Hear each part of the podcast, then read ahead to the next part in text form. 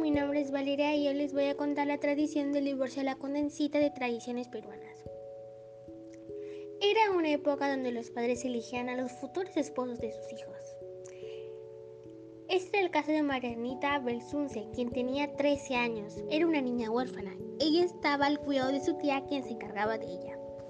Fue obligada por su tía a casarse con Juan Davalos. Él era un millonario que tenía más de 70 años. Se casaron.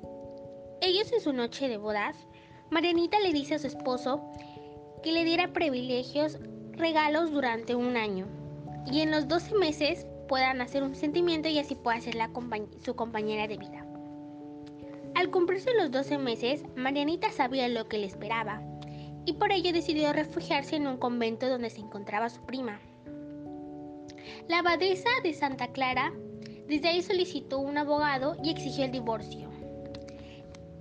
Enojado el anciano,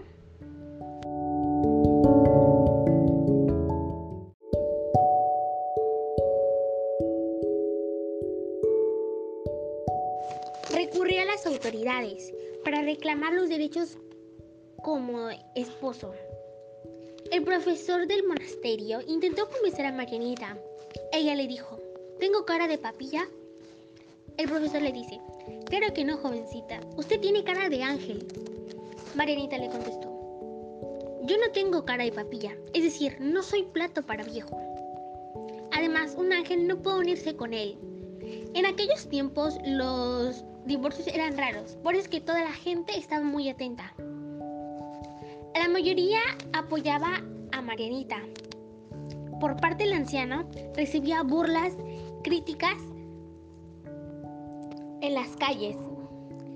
Y por eso terminaron al matar al anciano. Y Marianita quedó viuda.